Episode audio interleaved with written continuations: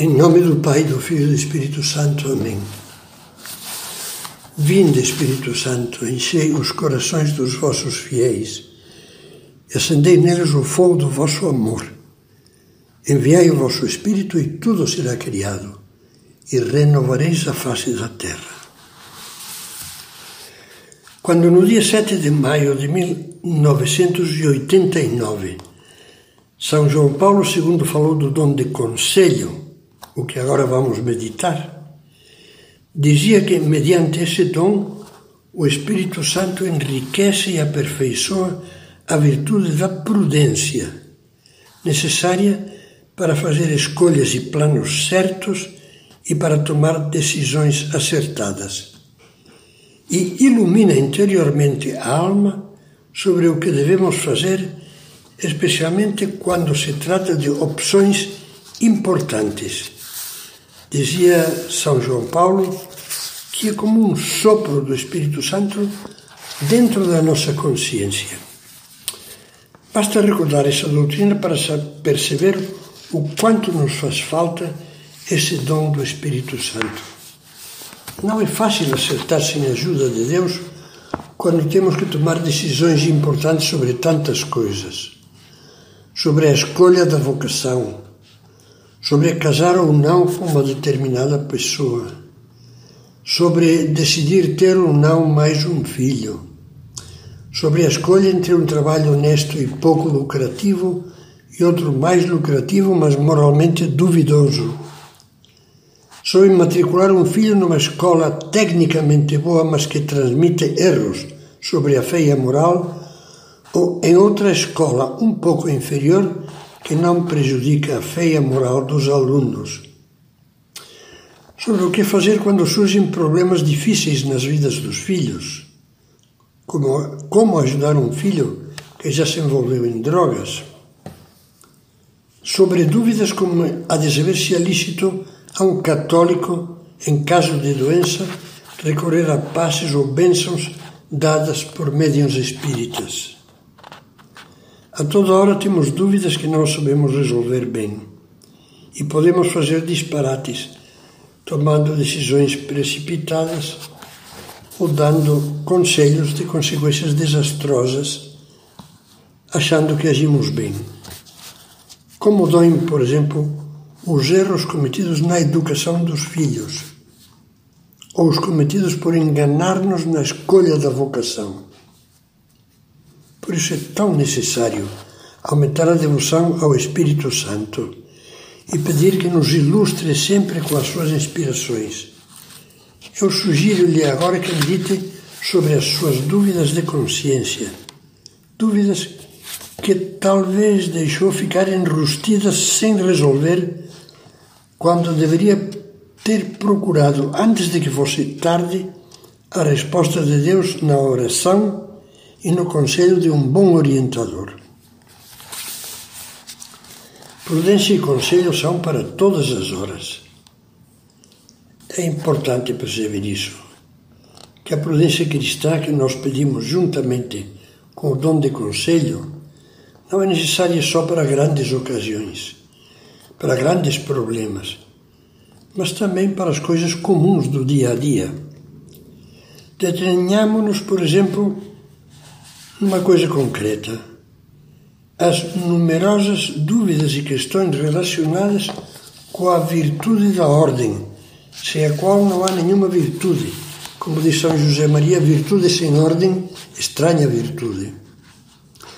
É um fato que todos nós podemos organizar os horários do nosso dia como bem entendermos dentro das, das limitações externas Acontece, porém, que de duas pessoas que têm idêntica carga horária de trabalho e transporte, uma encontra tempo para Deus, para a família, para obras de caridade e para atividades apostólicas, e a outra não tem tempo para nada. O que acontece aí? Certamente não é fácil achar tempo nos dias de hoje, quando os horários de trabalho se alongam cada vez mais e nas cidades grandes, em circunstâncias normal, normais, precisamos gastar um tempo enorme no trânsito. Mas nunca deveríamos esquecer que o tempo é de borracha. Quer dizer que o mesmo tempo pode ser esticado ou encolhido o mesmo tempo. Pode dar muito ou não dar para nada, dependendo da saúde espiritual e moral da pessoa. Para dizê-lo de outra forma, tudo depende da seriedade do nosso querer. Quando alguém quer muito uma coisa, porque ama, porque tem a convicção de que é uma coisa muito boa, porque gosta muito, porque tem entusiasmo por aquilo, arranja tempo. Não se sabe como, mas arranja tempo. Quem quer muito fazer um curso superior faz equilibrismos, mas arranja tempo. O namorado ou a namorada apaixonadas arranjam tempo para namorar. O torcedor, o torcedor roxo arranja tempo para fazer fila na bilheteria de um clássico de futebol.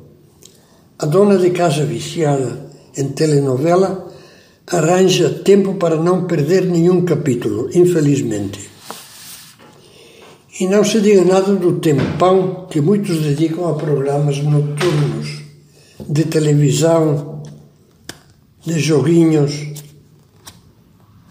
de internet, de navegação pelas redes sociais, às vezes com coisas muito pouco decentes. Há um monte de gente que faz isso e ao mesmo tempo afirma que não tem tempo para rezar, para ler, para trocar ideias em família, para visitar doentes. Precisamos muito pedir esse dom. É importante pedirmos a Deus que nos ajude a ter a prudência potenciada pelo dom de conselho, de modo a organizar e aproveitar o tempo da vida que sempre é breve, para aquilo que realmente vale a pena, para as coisas que Deus nos pede em primeiro lugar. É óbvio que isso exige sacrifício, pois é muito mais fácil seguir a lei do gosto do que a lei do amor e do bem. A lei do gosto leva-nos a dizer com demasiada facilidade: não dá. E assim, na base de não dar, a vida vai se escoando, vai se esvaziando pelo ralo, vazia das coisas que Deus quer e cheia das coisas que Deus não quer. O dom de conselho nos é dado também para que possamos aconselhar os outros, como é importante para os pais, para os mestres Todos nós temos o dever, que pode ser mesmo grave, de dar bom conselho, que é uma das principais obras de misericórdia espirituais. Mencionava antes os deveres dos pais, dos mestres. Podemos pensar nos conselheiros espirituais, ou simplesmente os deveres dos amigos que confiam em nós e nos pedem uma palavra de esclarecimento. Não podemos nos furtar a essa ajuda. Por isso, faz-se necessário que rezemos muito, a fim de que o dom de conselho torne mais lúcida a nossa prudência e nos ajude a escolher metas boas da vida própria e alheia e os meios bons, bons para alcançá-las. Daí também a importância de pedirmos conselho a quem tenha autoridade moral para o dar e, sempre que possível, termos um diretor espiritual com quem periodicamente possamos abrir a alma e expor as dúvidas, as necessidades espirituais e as confusões mentais e morais que todos nós carregamos. Terminemos pedindo a Nossa Senhora, Mãe do Bom Conselho, alcançai-nos do Espírito Santo as luzes necessárias para caminhar bem pela vida e encaminhar bem os demais que com essa ajuda saibamos avançar por uma senda reta e santa que nos conduza até Deus, até a verdadeira felicidade, passando pela porta da cruz. Virgem Santa e prudente, e prudente, cheia das luzes do céu, não permitais que fiquemos sem guias bons e santos, que sejam o eco vivo do vosso Filho Jesus, o bom pastor, que dá a vida pelas suas ovelhas e as leva aos pastos da vida divina.